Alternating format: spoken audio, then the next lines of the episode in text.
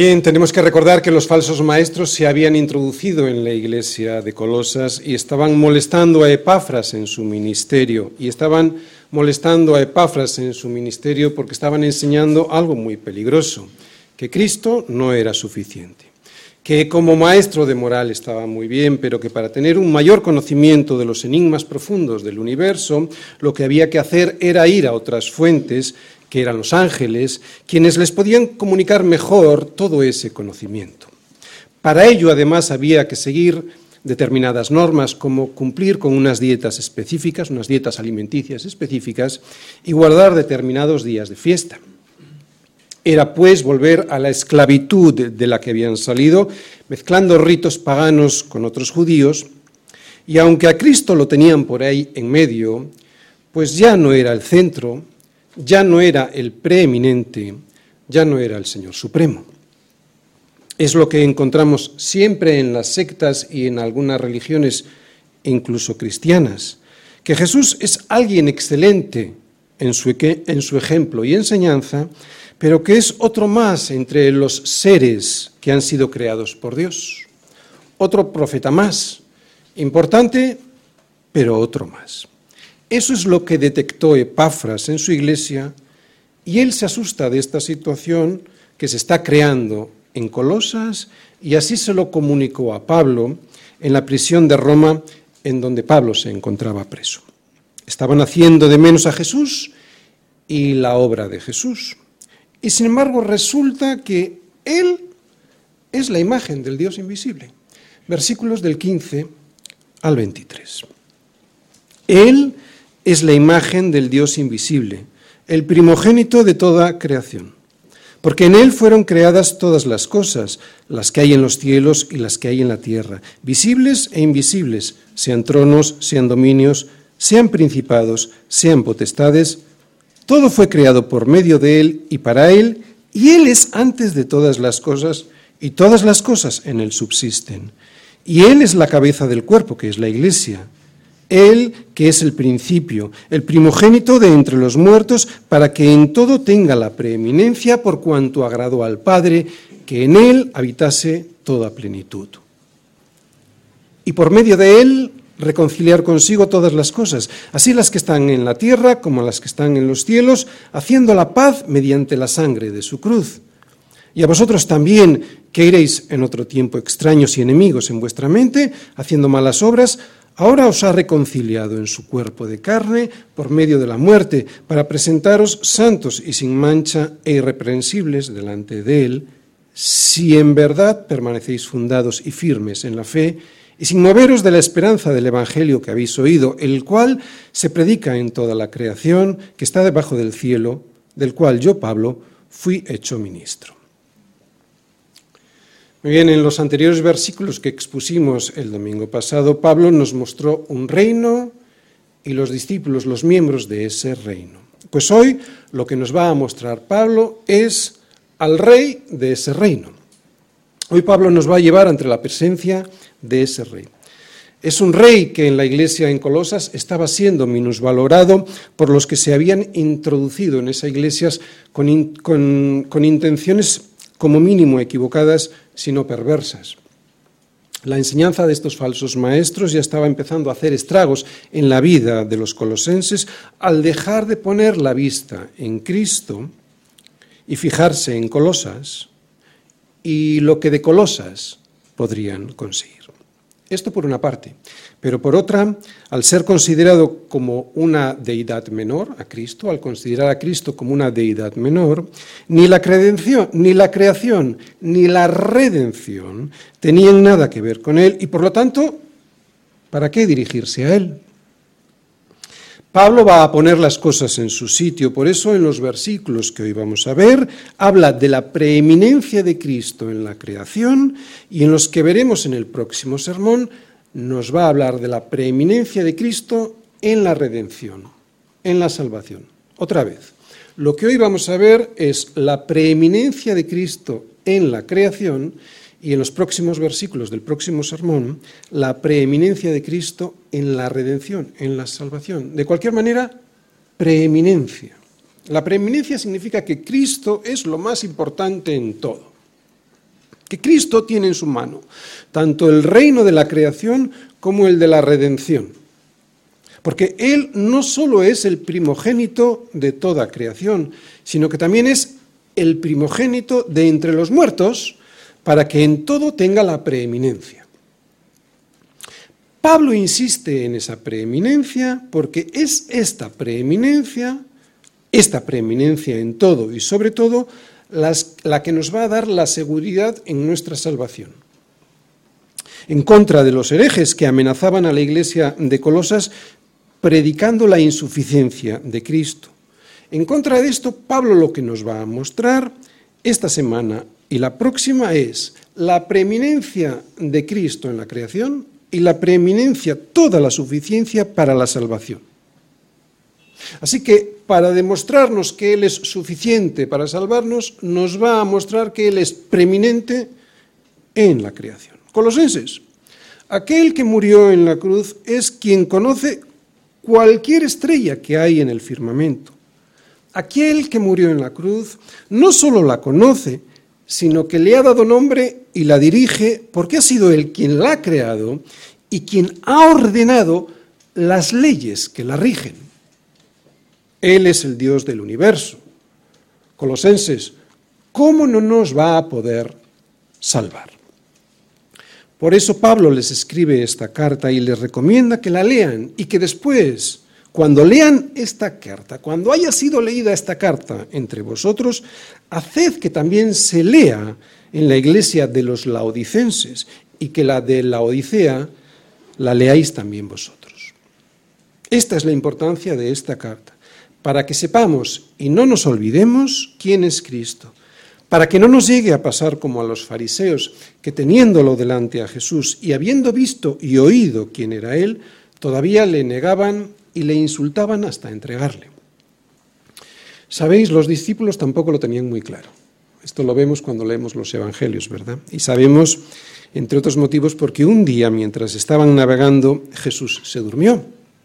Y mientras aún estaba dormido, se desencadenó una tempestad de viento y se anegaban y peligraban. Y vinieron a él y le despertaron diciendo, Maestro, Maestro, que perecemos. Despertando él, respondió, perdón, reprendió al viento y a las olas, y cesaron, y se hizo bonanza. Y se decían unos a otros, ¿quién es este? ¿Quién es este que aún a los vientos y a las aguas manda y le obedecen? Este relato lo podemos ver en los tres evangelios sinópticos, en los tres. Pero es muy curioso el relato que vemos de estos mismos hechos en Lucas. El pasaje que os acabo de leer, este que se, que se preguntan, ¿quién es este que manda a los vientos y a las aguas y le obedecen? Este pasaje está en Lucas 8 y cuando pasamos al capítulo 9, descubrimos una serie de historias que nos muestran un proceso por el cual el evangelista, en este caso Lucas, intenta responder a la pregunta que todo el mundo debiera hacerse. Pero, ¿quién es este? ¿Quién es este que aún a los vientos y a las aguas manda y le obedecen? No hace falta que vayáis todavía a Lucas 9, ¿vale? Ahora vamos a ir. Pero sí que yo os voy a ir llevando paso por paso de esta pregunta que está en Lucas 8, Lucas 8, 25, a luego cómo va el evangelista mostrándonos en este evangelio una serie de datos y de preguntas para que, para que lleguemos a responder correctamente. En el capítulo 9 y en el versículo 9 empieza mostrándonos el interés de Herodes por Jesús, al saber Herodes que estaba haciendo muchos milagros. Al saber Herodes, que Jesús estaba haciendo muchos milagros, él pregunta, ¿quién pues es este de quien oigo tales cosas? Y procuraba verle. En los siguientes versículos, Lucas nos da una serie de pistas para saber quién es Jesús. En los siguientes versículos, el evangelista intenta darnos pistas al mostrarnos, a través de la milagrosa alimentación de los cinco mil, que Jesús no era un cualquiera, que debiera ser escuchado aquel que en relación a semejante milagro de dar de comer a cinco mil con tan solo cinco panes y dos peces, comieron todo, se saciaron y aún tuvieron que recoger lo que sobró. Por eso, el evangelista, el Evangelio de Lucas. Y justo después de este milagro, vemos que Jesús le pregunta a los discípulos ya en el versículo 18, Lucas 9, 18. Dice, ¿quién dice la gente que soy yo? Y yo creo que lo hace para que a continuación podamos observar la desorientación de casi todo el mundo, porque ellos respondieron en el versículo 19, unos Juan el Bautista, otros Elías, y otros que algún profeta de los antiguos ha resucitado. Pero es de, vital importancia conocer quién es Jesús. Por eso Él les dijo, ¿y vosotros? A ver, vosotros, ¿vosotros quién decís que soy yo? Entonces respondiendo Pedro dijo, el Cristo de Dios. Y vemos que la respuesta de Pedro es breve, pero es impresionante. Y es impresionante porque pareciera que Pedro solo necesitaba observar a Jesús para responder así. Pero y aquí está lo importante, no se trata solo de observar. Por eso que quisiera que fuéramos todos ahora sí a Lucas 9, Lucas 9, mm, versículos del 18 al 20, para ver dónde está enmarcada esta respuesta de Pedro, ¿no? Dijo, Él, o sea, tú eres el Cristo de Dios, para ver dónde está enmarcada esta respuesta. Y si nos fijamos bien, el marco es una oración, la oración de Jesús, una oración que tiene una respuesta del cielo. Vamos a Lucas 9. Dice así. Aconteció que mientras Jesús oraba, aparte, estaban con él los discípulos y les preguntó diciendo, ¿quién dice la gente que soy yo? Ellos respondieron, unos Juan el Bautista, otros Elías y otros que algún profeta de los antiguos ha resucitado. Él les dijo, ¿y vosotros quién decís que soy yo? Entonces respondió Pedro y dijo, el Cristo de Dios. Esta es una revelación del cielo, producto de la soberanía de Dios. Y es curioso porque está enmarcada esta respuesta en la oración de Jesús. La oración es el contexto. Y ahora vais a ver por qué digo lo de la oración. Pedro, y sin saber muy bien, le dio esta respuesta correcta. Y es un milagro esta respuesta, como muy bien dice Jesús en Mateo 16, 17, porque esta afirmación no fue, no fue fruto de la deducción de él, de Pedro. Jesús dice que no respondió así porque se lo revelara carne o sangre, sino que fue su Padre que está en los cielos. Y a donde quiero llegar es a lo siguiente es que la carta a los colosenses también está enmarcada en una oración. Todo lo que hasta aquí hemos visto y seguimos viendo en esta carta, por lo menos buena parte del capítulo 1, es una oración de Pablo por los colosenses, para que entiendan quién es Jesús. ¿Entendéis? Cómo solo a través de la oración podemos clamar que alguien pueda llegar a conocer quién es realmente Cristo. Porque no se trata de carne o sangre, no se trata de nuestros esfuerzos, es imposible. Es un milagro que viene del cielo en el cual nosotros solo podemos colaborar orando. Es una oración para que ellos, digo ahora en la carta de los colosenses, Pablo orando, es una oración para que ellos puedan llegar a entender primero y poder responder después lo que jamás nadie podría acertar a decir sin el poder que Dios le da a su palabra escrita para poder ser escuchada. Que Jesús es el Señor, que es el Señor supremo de lo visible e invisible, que es el primogénito de toda creación. Es un milagro que hoy estemos aquí. No es por carne o sangre, no es por un esfuerzo humano, es por la misericordia de Dios derramada sobre nuestras vidas.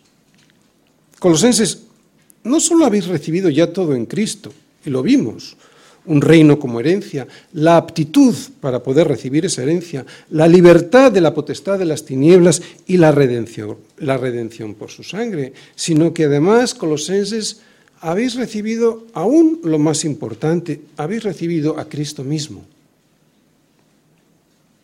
Colosenses, está diciendo Pablo, Estoy orando para que sepáis que habéis recibido todo lo anterior solo por un motivo, porque habéis recibido a Cristo. Por eso no salgáis de ahí para buscar fuera, ¿Para qué necesitáis buscar en las filosofías y huecas sutilezas según las tradiciones de los hombres, conforme a los rudimentos del mundo y no, según, y no según Cristo, si solo es Cristo quien puede daros todos estos regalos? Es lo que les está diciendo Pablo a los colosenses. Y solo es Cristo quien puede darlo porque, versículos 15 al 17, porque Él es la imagen del Dios invisible, el primogénito de toda creación, porque en Él fueron creadas todas las cosas, las que hay en los cielos y las que hay en la tierra, visibles e invisibles, sean tronos, sean dominios, sean potestades, sean principados. Todo fue creado por medio de Él y para Él, y Él es antes de todas las cosas, y todas las cosas en Él subsisten. El Señor Supremo, el primogénito de toda creación, Colosenses 1, versículos del 15 al 17. Bien, en los versículos de hoy vamos a ver dos aspectos sobre la supremacía de Cristo. Dos aspectos. Y este es el esquema, en dos puntos. Fijaros, primer punto, primera parte. La persona de Cristo, versículo 15. Supremo sobre cualquier otro. Y en la segunda parte, la obra de Cristo en la creación, versículos del 16 al 17, que es una obra suprema sobre cualquier otra cosa creada.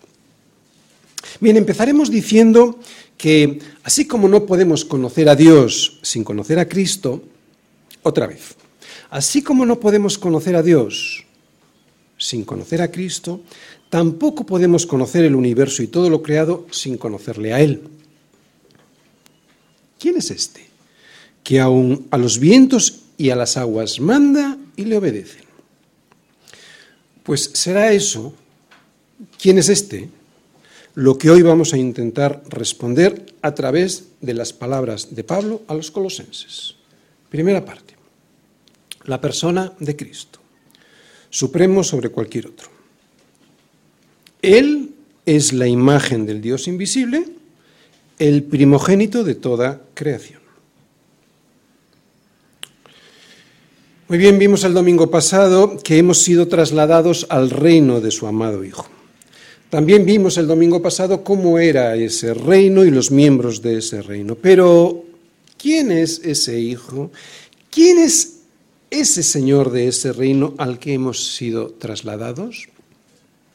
Pues lo primero que nos dice Pablo, si os fijáis en el versículo, es que Él es la imagen del Dios invisible.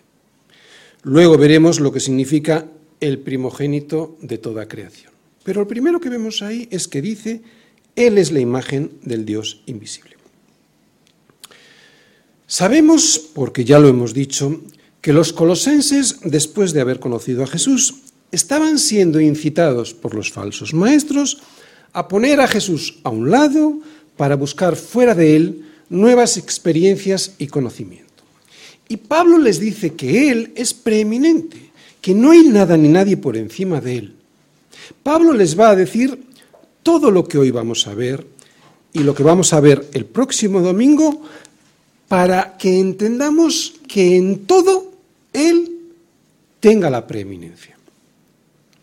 Es importante entender esto que acabo de decir y que podéis leer en Colosenses 1.18, para que en todo tenga la preeminencia, porque el no entender esto el no entender que Cristo es preeminente es de donde surgen ya no solo las herejías doctrinales que le impiden a la gente realmente saber quién es Cristo, sino a nosotros también. A nosotros nos puede impedir caminar en santidad al intentar buscar fuera lo que ya se nos ha dado en Cristo.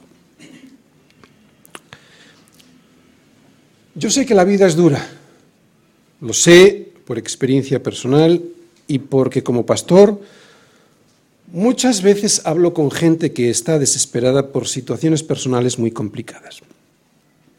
Pero aunque eso nos puede hacer desviar la vista temporalmente de Cristo y mirar hacia nuestro dolor, no debiéramos nunca perder de vista quién es Cristo. Él es la imagen del Dios invisible. Según estas palabras, no basta pues con darle un lugar importante. ¿Sí? Según estas palabras, no basta con darle un lugar importante, debemos darle la preeminencia en todo. Ese será el triunfo de la fe que nos dará el gozo y la paz. No destronar a Cristo de su lugar. Cada vez que miramos a otro lado, y nos pasa constantemente, a mí yo creo que a cada segundo, no solo nos perdemos, es que nos entristecemos. Yo lo veo en mí cuando me centro en las cosas de este mundo, en mis problemas. Sin embargo, y tengo que ser consciente de esto, ¿no? Cuando miro a Cristo y pongo la mira en las cosas de arriba y no en las de la tierra, entonces me animo. ¿Por qué? Pues porque sé que cuando Cristo, mi vida, Él es mi vida, cuando Cristo, mi vida, se manifieste, entonces yo también seré manifestado con Él en gloria. Tenemos que tener toda nuestra vista y confianza en Él, porque Él es la manifestación visible, la encarnación del Dios invisible. Es lo que nos dice Pablo con esta frase, que Él es la imagen, y he subrayado esa palabra, la imagen del Dios invisible. Esta palabra que aquí he subrayado y que en español está traducida como imagen, en griego es eikon y significa icono, imagen exacta. Es una palabra importante, por eso la he subrayado, porque lo que los falsos maestros trataban de negar es que Jesús era Dios. Los colosenses, y esto es importante entender su contexto eh, histórico, estaban viviendo en medio de una cultura griega en la que el gnosticismo enseñaba que el cuerpo humano era malo. Y parece ser que la falsa enseñanza que se estaba introduciendo en la iglesia de Colosas era esta, era una herejía gnóstica. Por lo tanto, la deducción que hacían los falsos maestros era la siguiente. Y en esto eran coherentes. Lo que pasa es que estaban influenciados por el sistema de valores de su siglo, de su mundo, ¿no? pero eran coherentes. Ellos decían, si el cuerpo humano era malo, tenía que ser imposible que Dios hubiese elegido encarnarse en Jesús. Conclusión, Jesús no era Dios. Por eso Pablo insiste y dice que Cristo es la imagen del Dios invisible, el eikon, o sea, la encarnación del Dios al que no podemos ver. Dios no puede ser conocido aparte de Jesucristo porque Él es su eikon, la encarnación, o sea, la representación exacta, su, su imagen expresa y perfecta, la persona de Dios mismo sobre la tierra. Por eso, cualquiera que piense que no necesita a Jesús para conocer y adorar a Dios, entonces lo que Pablo les dice, lo que Pablo le está diciendo, es que están muy equivocados. Para conocer a, Dios hay que conocer a Jesús. Para conocer y adorar a Dios hay que conocer y adorar a Jesús. Pablo lo dice en muchas de sus cartas y otros autores de la Biblia también lo dicen. Por eso ahora vamos a intentar ver en otros pasajes similares, pues cosas que puedan arrojar luz a esto que estamos viendo. Hay muchos, pero vamos a ir a pocos. Vamos a ir todos a Juan 1. Juan 1. En Juan 1.1, en el primer versículo, nos dice el apóstol Juan sobre Jesús. En el principio era el verbo, y el verbo era con Dios, y el verbo era Dios. Creo que está muy claro que si el verbo es Jesús, y esto nos lo va a aclarar en el versículo 14, otra vez, creo que está muy claro que si el verbo es Jesús, Jesús es Dios, porque dice que era desde el principio con Dios, o sea que siempre ha existido, y luego, por eso termina diciendo este versículo, y el verbo era Dios. En los versículos del 2 al 3 nos sigue diciendo el apóstol, este, este Jesús, este verbo, pero luego en el versículo 14 nos aclara que es Jesús, este verbo era en el principio con Dios. Todas las cosas por Él fueron hechas y sin Él nada de lo que ha sido hecho fue hecho. Creo que sigue estando muy claro que ese logos en griego, que ese verbo, que ese Cristo es Dios, porque de nadie sino de Dios pueden decirse estas cosas. Algo que Pablo nos va a volver a decir en los próximos versículos, los que vamos a ver dentro de un momento, en el versículo 16 y 17. de Colosenses 1. Pero seguimos en Juan, ¿eh? porque en el versículo 14 dice, y aquel verbo, aquel verbo que era Dios, fue hecho carne, eikon, y habitó entre nosotros, y vimos su gloria, gloria como del unigénito del Padre, lleno de gracia y de verdad. Dios no puede ser conocido aparte de Jesucristo, porque Él es su eikon, su imagen, su encarnación, o sea, su misma gloria, dice Juan, lo acabamos de leer. Vamos a salir de Juan, no vamos a ir todavía a Colosenses, pero sí que vamos a ver en el libro de Hebreos, en Hebreos 1.3, cómo el autor eleva a Cristo a la categoría de Dios mismo. Dice de él, el cual, siendo el resplandor de su gloria y la imagen misma de su sustancia, y la imagen misma de su sustancia, y quien sustenta todas las cosas con la palabra de su poder. No puede ser más claro lo que significa ahí la palabra imagen es la semejanza precisa, la reproducción exacta de su sustancia. Dios no puede ser conocido aparte de Jesucristo. Cualquier Dios, y esto lo digo con D minúscula, Cualquier Dios que no sea el Dios que se revela a sí mismo en Jesucristo es una ficción de la imaginación, una imagen hecha por el hombre y para el hombre, el reflejo de su emoción o de su ideal o de su debilidad. Dios no puede ser conocido aparte de Jesucristo. Cualquier Dios, otra vez con D minúscula, cualquier Dios que no sea el Dios que se revela a sí mismo en Jesucristo, termina siendo el deseo de no obedecer a Dios porque Dios mismo nos ha dicho, este es mi Hijo amado en quien tengo complacencia, a Él oíd. ¿Lo oímos? Porque Él, Jesús, en multitud de ocasiones y de muy diversas formas, nos dijo que era Dios. Vamos a oír a Jesús. Porque tal vez una de las frases o lugares en la Biblia que más me gustan por su claridad en este sentido es cuando, poco antes de ser traicionado y entregado por Judas, Jesús trataba de tranquilizar a los discípulos porque sabía que lo que iban a ver ellos, su muerte, les iba a desorientar. Por eso les dice, no se turbe vuestro corazón.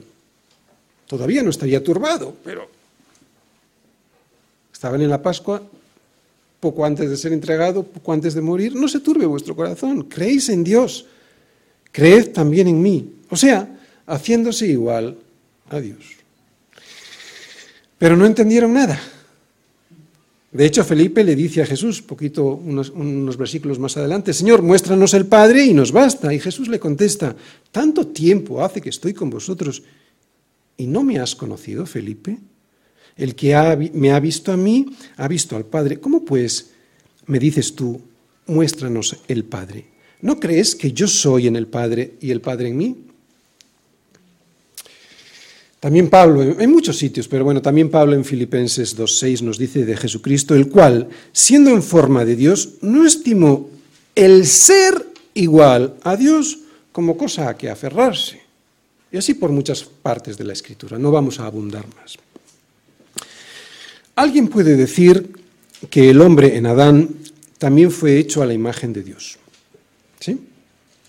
Dios nos dice en Génesis 1.26, hagamos al hombre a nuestra imagen, conforme a nuestra semejanza.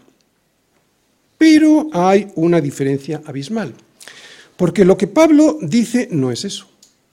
Pablo no dice que Cristo fue hecho a la imagen de Dios conforme a su semejanza. Lo que dice Pablo de Cristo es que Él es la imagen de Dios.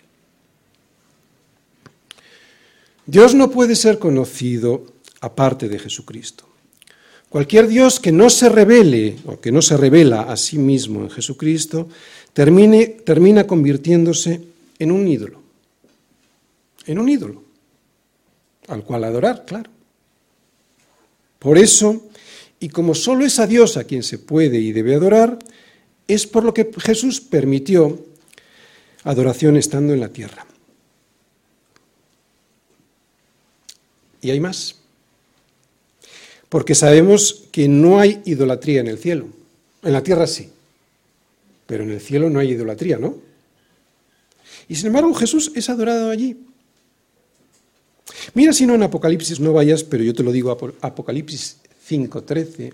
Mira si no en Apocalipsis, cuando Juan dice que oyó no solo a los ángeles y a los ancianos adorar al Cordero, sino que yo a todo lo creado que está en el cielo y sobre la tierra y debajo de la tierra y en el mar, y a todas las cosas que en ellos hay, él oyó decir al que está sentado en el trono y al Cordero, sea la alabanza, la honra, la honra, la gloria y el poder por los siglos de los siglos. Está siendo adorado en el cielo el Cordero. Por eso podemos concluir que si Cristo no es Dios, entonces Él es insuficiente para salvarme. Nadie sino Él puede salvar al hombre. Ahora vamos a ver la segunda parte de este mismo versículo 15, ¿de acuerdo? Ahora vamos a ver qué es lo que significa esta segunda parte de este versículo 15 que dice el primogénito de toda creación. Esta palabra primogénito da muchos problemas porque nosotros la entendemos en un solo sentido, pero en la Biblia no siempre se usa esta palabra para referirse al primer nacido. Pablo, a la luz de sus palabras, y luego lo veremos en el versículo 16, a la luz de sus propias palabras, y de hecho también a la luz de, toda la Biblia, no pudo haber dicho eso. De hecho, es precisamente esta herejía la que quería combatir, la de que Jesús no era Dios. No de que era un ser creado. Por lo tanto, primogénito no quiere decir aquí que Jesús fue el primer ser creado del universo. Lo que significa es otro sentido que tenía también y tiene esta palabra. Superioridad, prioridad, preeminencia. Lo que significa es que el Hijo existió antes de toda la creación como ser supremo del universo. Y los colosenses entendieron perfectamente esta palabra. Pablo no intenta explicarla porque además por todo el contexto, versículos anteriores y subsiguientes, se entiende lo que realmente significa. Así pues, esta frase lo que significa es que Cristo es aquel a quien le pertenece el derecho y la dignidad del primogénito. ¿Entendéis? Él es el primogénito, o sea, a Él le pertenece el derecho y la dignidad del primogénito en relación a cualquier criatura. No en relación a cualquier otra criatura, porque Él no ha sido creado, como veremos en el versículo 16, sino que Él tiene los derechos y la dignidad del primogénito. Esto es lo que significa el primogénito de toda creación. El primogénito de toda creación no significa que Cristo es el primero en el tiempo. Lo que significa es que Él es el primero en autoridad, en dignidad, en preeminencia. Él es, sobre todas las cosas, el primero en esta dignidad, en esta preeminencia, en esta autoridad. La dignidad que se le otorga al primogénito. Eso es lo que significa. De hecho, es lo que ahora vamos a ver, que Él es el heredero de la creación porque todo fue creado por medio de Él y para Él. Segunda parte. La obra de Cristo en la creación, suprema sobre cualquier otra cosa creada. Versículos del 16 al 17. Dice, porque en Él fueron creadas todas las cosas, las que hay en los cielos y las que hay en la tierra, visibles e invisibles. Sean tronos, sean dominios, sean principados, sean potestades, todo. Todo fue creado por medio de Él y para Él y Él es antes de todas las cosas y todas las cosas en Él subsisten. Otra manifestación más de que Cristo es Dios, de que Cristo lo vemos en estos versículos como Dios, es que todo ha sido creado, y aquí hay tres cositas, todo ha sido creado por Él, para Él, y Él es antes de todas las cosas. Estos versículos del 16 al 17 interpretan perfectamente lo que el anterior, el versículo 15, nos decía sobre la primogenitura, que Cristo es preeminente sobre todas las criaturas, no el primero en ser creado, ¿vale? No el primero de los seres creados, sino vemos que estos versículos interpretan lo que acabamos de escuchar en el versículo 15, que Él es el primogénito, o sea, el preeminente sobre todo. ¿Vale? De hecho, este es el tema principal que Pablo quiere aclarar, que no son los ángeles los que tienen la potestad sobre nadie, sino que es Cristo quien incluso los sustenta. Si han sido seres creados, los tiene que sustentar Cristo. ¿Para qué entonces, colosenses, dejar a Cristo e ir en pos de otros seres que tan solo son seres creados por Dios? Esto es lo que Pablo está intentando enseñarles a los coloses. Pablo no niega la existencia de los ángeles, tampoco que tengan influencia para el bien o para el mal.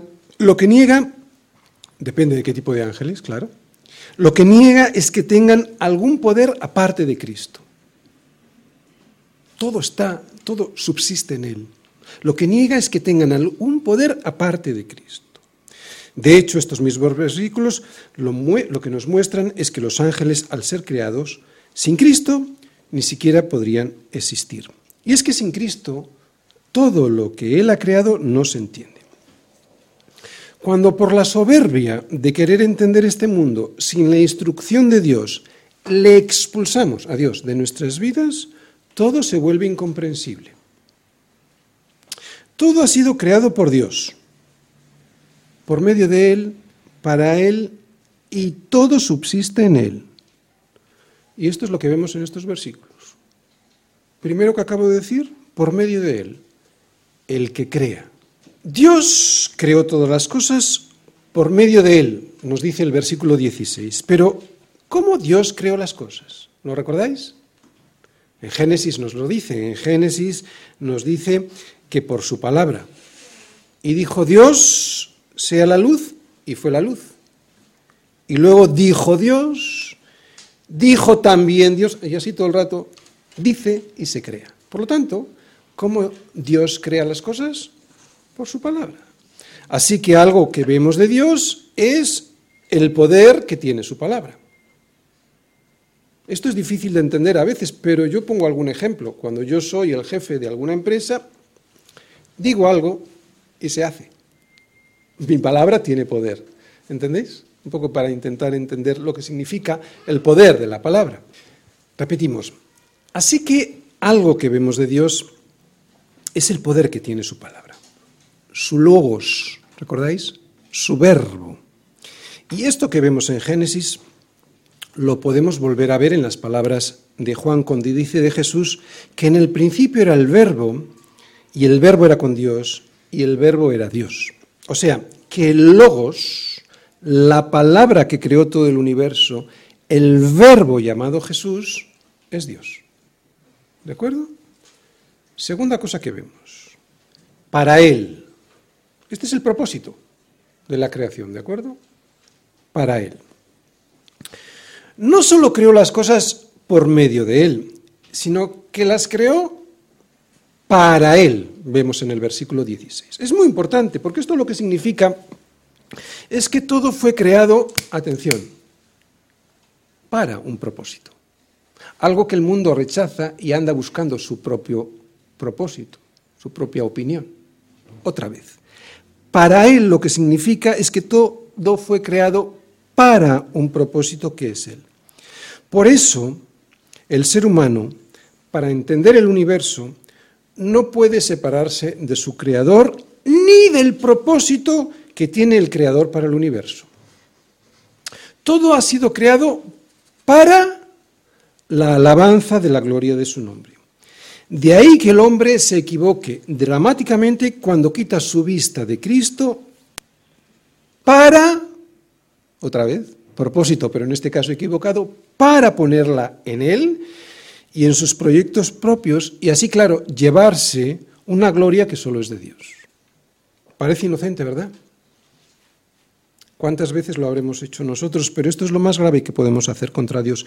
Robarle la gloria que solo le pertenece a Él para llevárnosla a nosotros. Y así nos va.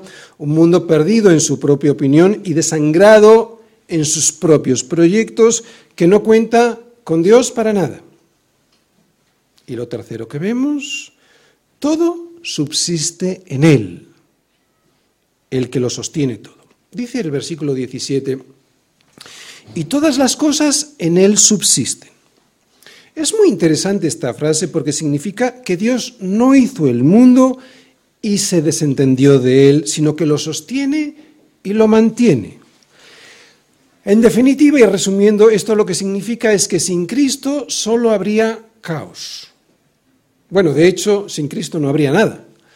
Pero si hubiera algo y se desentendiera, por eso dice, y todas las cosas en él subsisten, si se desentendiera, todo se convertiría en un caos. Dios está a cargo de todo. Todo lo controla Dios. ¿De acuerdo? Hmm. Es aquí cuando la gente me puede decir que si esto es así, ¿por qué entonces Dios permite tanto dolor e injusticia? Bueno, eso ya lo hemos explicado muchas veces y también lo estamos viendo en el libro de Job. Pero para resumir diré que Dios usa el fuego de la prueba para a sus hijos purificarlos y hacerlos más como Cristo. Y a los que no son sus hijos para que miren al cielo. Sí, hay muchas veces que incrédulos me han llamado, y además muy cercanos a mí, con dolor, con enfermedad, quejándose. Y yo les digo, ¿por qué crees que Dios permite esto en tu vida? Está en la cama, está mirando al techo, para que mires al cielo. Y dicen, ah, pues igual, pero luego no hacen caso, ¿no? Otra vez, ¿por qué Dios permite el dolor? A sus hijos para purificarlos, para hacerlos más como Cristo. Y a los que no son sus hijos, para que miren al cielo. Para que escuchen a través del megáfono del dolor que están siendo llevados, que ellos mismos están llevando sus vidas al abismo. Y que si siguen así, no podrán heredar con Cristo un reino de los cielos que es suyo, de Cristo, sino que permanecerán en el reino de las tinieblas y que además lo harán eternamente. Ahora aquí, este reino de las tinieblas es sólo una sombra de lo que será. Pero entonces allí cualquier esperanza se perderá para siempre. Allí ya no será una sombra.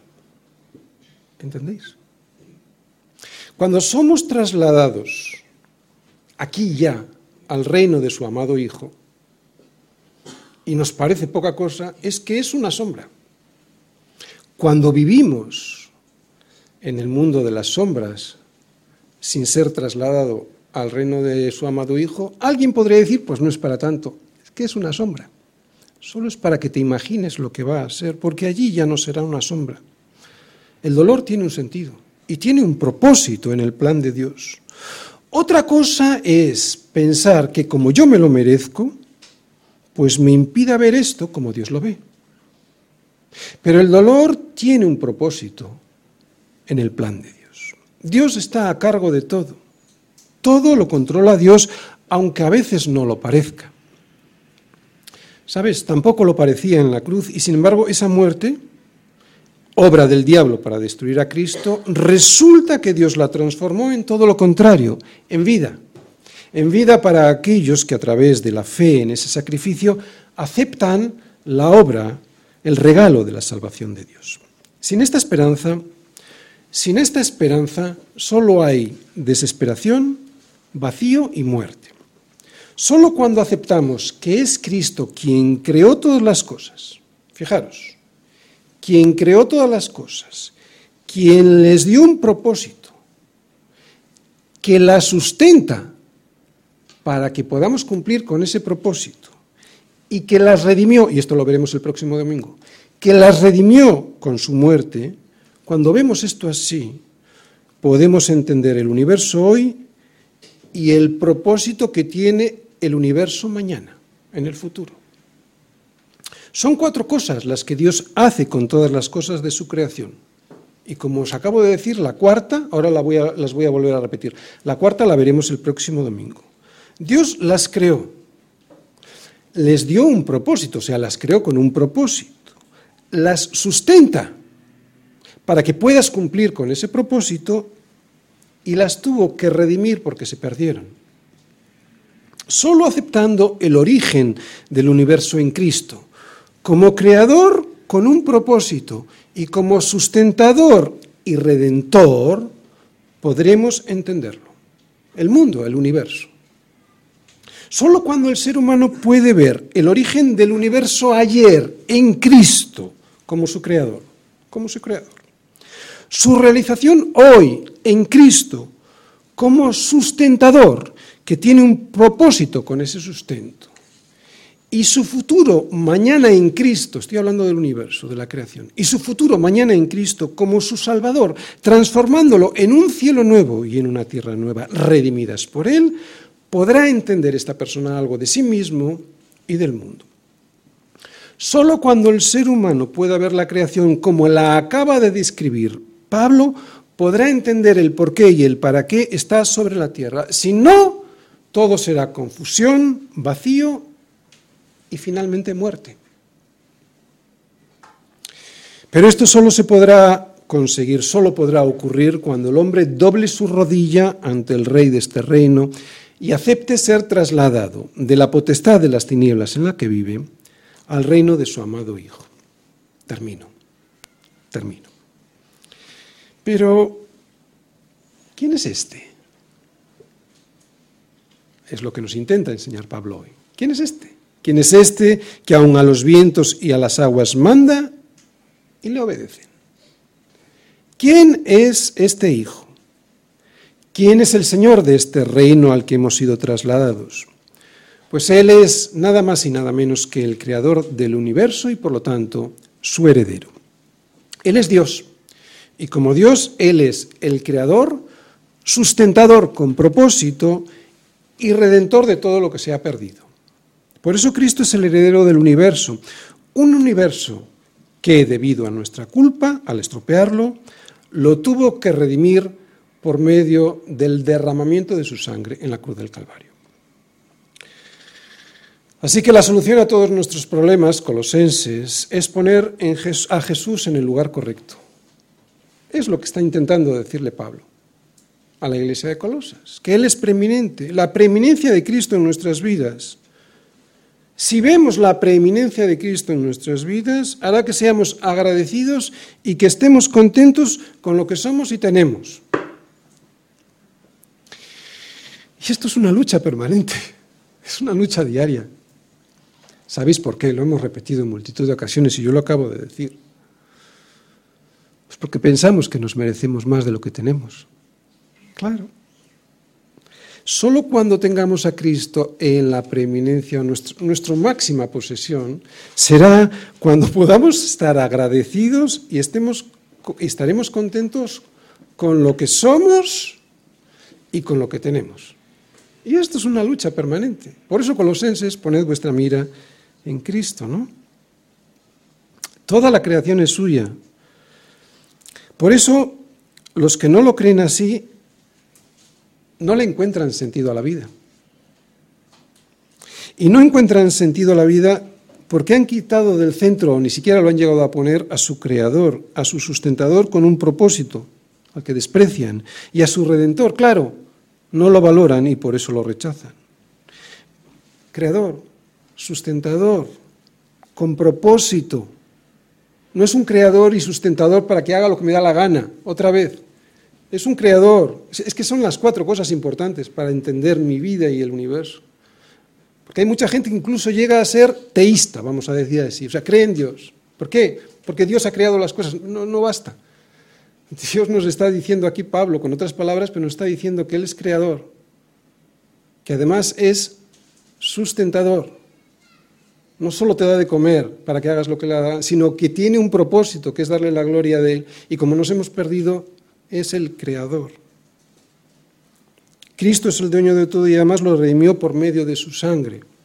Por eso, ¿por qué conformarse con las cosas de este mundo si algún día seremos manifestados con Él en gloria. ¿No? Vamos a ver, yo sé que esto es difícil de hacerse una imagen. Estamos diciendo que estamos viviendo ya trasladados al reino de su amado Hijo. Pero también sabemos, y lo dice la Escritura, que es una, como una sombra, ¿verdad? Por lo tanto, los ejemplos que podamos poner solo son una sombra, pero tú imagínate algo que te guste realmente hacer o ser. Y que eso en ese reino, cuando seamos manifestados con Él en gloria, lo podamos hacer para su gloria de verdad y de una manera perfecta. Tú imagínate un deporte o un instrumento musical que te gusta tocar o una profesión o cualquier otra cosa que la haces perfectamente y para su gloria, ¿no? ¿Para qué fijarse en las cosas de este mundo si algún día seremos manifestados con Él en gloria? No tiene ningún sentido. Y es un desperdicio despreciar semejante regalo de ser manifestados con Él en gloria. Debe ser una maravilla llegar a ser y hacer como realmente fuimos concebidos por Dios para ser y hacer ser una maravilla, ser manifestados con él en gloria. La vida es bella, es suficiente ver a nuestro alrededor para poder comprobarlo. Y la vida es dura, muy dura. No hace falta nada más que observar lo que ocurre a nuestro alrededor y lo que a veces nos ocurre a nosotros mismos para poder verlo. La vida pues es maravillosa y terrible. Y lo sabemos porque todos, de alguna u otra forma, lo hemos experimentado. Pero atención, colosenses, porque solo lo hemos experimentado, ya sea lo maravilloso de la vida o lo terrible de la vida, como una sombra. Como una sombra del regalo que tenemos guardado en los cielos por este Dios que acabamos de mostrar, Cristo, o como una sombra de la potestad de las tinieblas y el rechinar de dientes que quedará para aquellos que rechacen este regalo de Cristo sobre la cruz, que es el perdón de sus pecados. Mucha gente que no cree en el infierno. Bueno, lo tenemos aquí como una sombra.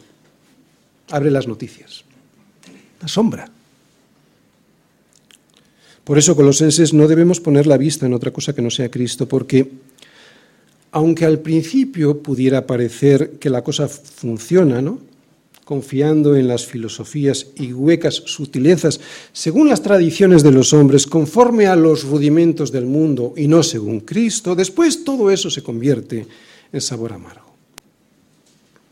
Y no te dejes llevar por la aparente contradicción de que como todo en el mundo va mal, es por eso que Dios no existe o que se ha desentendido de Él. Cristo es el creador y sustentador de todo. De todo. Nada se puede hacer sin su, permiso. Incluso la rebelión contra Dios, Él la permite.